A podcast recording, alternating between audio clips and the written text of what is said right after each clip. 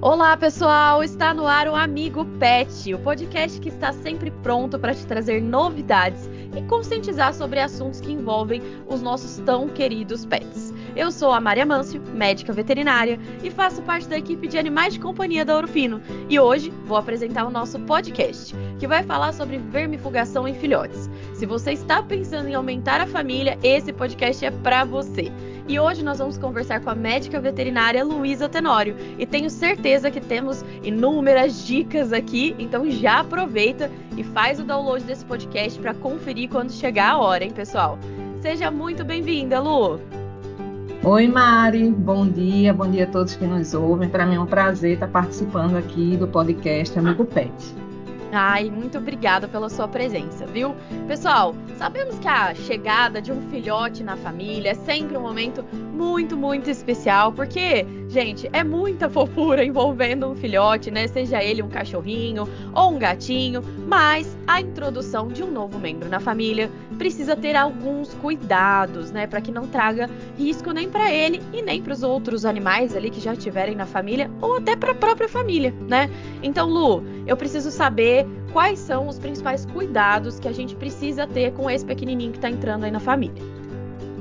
Então, Mari, é, geralmente quando a gente é, adquire um filhotinho, né, adota um, um, filhotinho e coloca no seio familiar, né, a gente observa que os tutores eles têm muito a preocupação com a questão da vacinação, que não deixa de ser um ponto muito importante né, para esse, esses primeiros momentos. Mas a gente não pode esquecer que a vermifugação também faz parte desse cuidado né, quando a gente adquire esse filhotinho, esse novo membro da família. Né, existem vários vermes que podem causar diversos tipos de é, doenças importantes, vamos dizer assim, para o filhote, e algumas delas, inclusive, podem ser transmitidas para os seres humanos.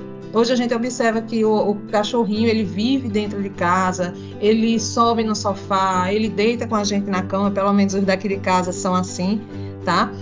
E, e, o que a gente também tem observado é que os tutores eles têm uma falsa impressão de que, ah, mas meu filhote nunca saiu de casa, é, ele não tem, na minha casa não tem nenhum outro cachorrinho, então provavelmente ele não tem verminose. Então não preciso nem tão cedo vermifugar meu cachorrinho.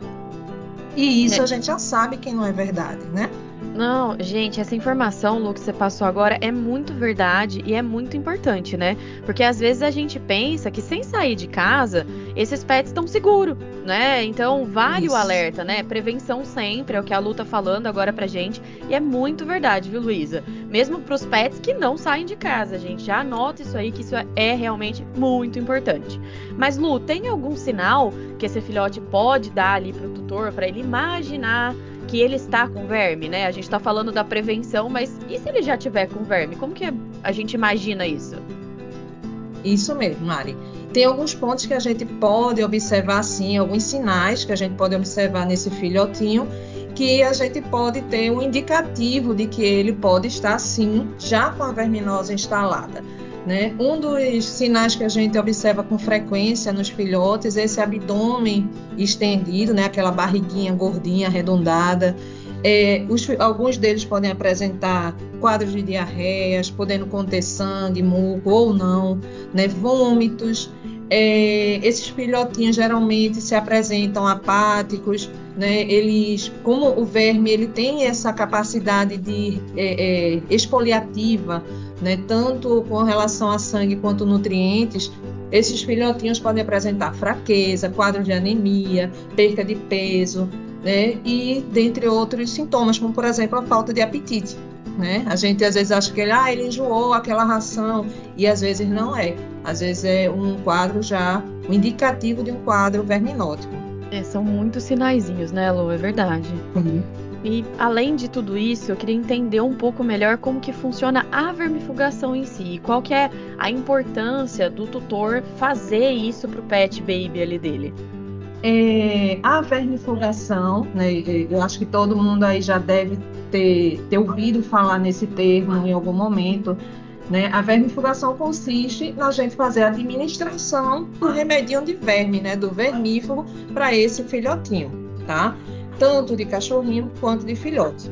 Essa vermifugação ela é muito importante para que esse filhote cresça e se desenvolva bem e de forma saudável. Geralmente, o que, é que a gente tem indicado como protocolo de vermifugação, esse protocolo inicial? A primeira dose do remedinho de verme, da vermifugação, deve ser feita nesse filhote com 15 dias de vida, tá? Então, quando esse filhote completa 15 dias de vida, a gente faz a primeira dose do remedinho de verme.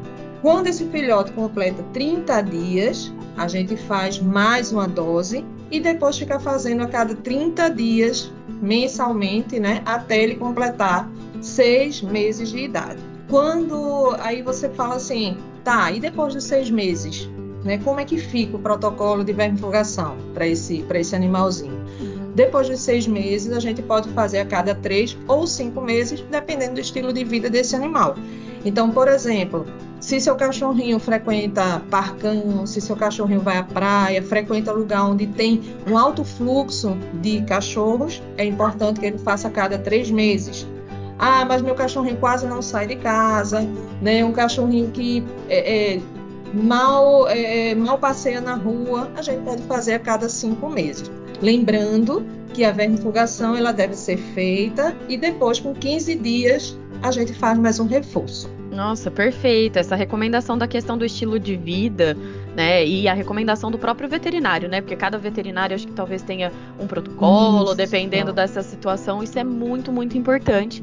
E eu acho que não é todo mundo que sabe que com 15 dias de vida precisa fazer essa primeira vermifugação. Ó, o meu, meu uh, lápis e papel aqui, pessoal, tá na mão, porque agora é hora da gente pedir uma dica daquelas pra Luísa, hein, Luísa? Manda pra gente se a gente tem alguma coisa aqui para anotar. Joia, Mari. Então, assim, primeira dica que eu dou: quando você adquirir um filhotinho, você pergunte o histórico desse, desse filhote lá no local onde você fez a aquisição. Se foi um abrigo, se foi um, um, um criador, esse cachorrinho já tomou, esse gatinho já fez alguma vermifugação, qual foi a data da última vermifugação, qual foi o produto que foi feito, tá? Outro ponto importante é que a gente precisa vermifugar todos os animais e convivem no mesmo ambiente simultaneamente. Então não adianta às vezes, às vezes a, gente tem um filhotinho que está com um sintoma, um sinal que ele está parasitado, né? ele está lá mais fraquinho, com diarreia, e às vezes a gente se preocupa só com aquele. Né? Não, a gente precisa fazer o remédio de verme em todos os filhotes, todos os adultos que convivem naquele mesmo ambiente. Uma outra dica importante é que a gente deve se preocupar com a qualidade da água que a gente está fornecendo. A água apropriada para o cachorrinho é aquela água que a gente bebe, tá? Essa água deve ser mineral ou filtra, filtrada ou mesmo clorada. Com relação ao ambiente onde esse animalzinho vive, as fezes precisam ser coletadas e descartadas em, em, em local apropriado diariamente e o mais rápido quanto você verificar que ele defecou naquele, naquele espaço. Tá? Então não adianta é, todo sábado eu faço, eu limpo o ambiente onde meu cachorrinho fica. Não, a gente precisa fazer essa higienização diária e com produtos específicos para é, evitar essa recontaminação desses, desses, desses amiguinhos aí, tá? Perfeito.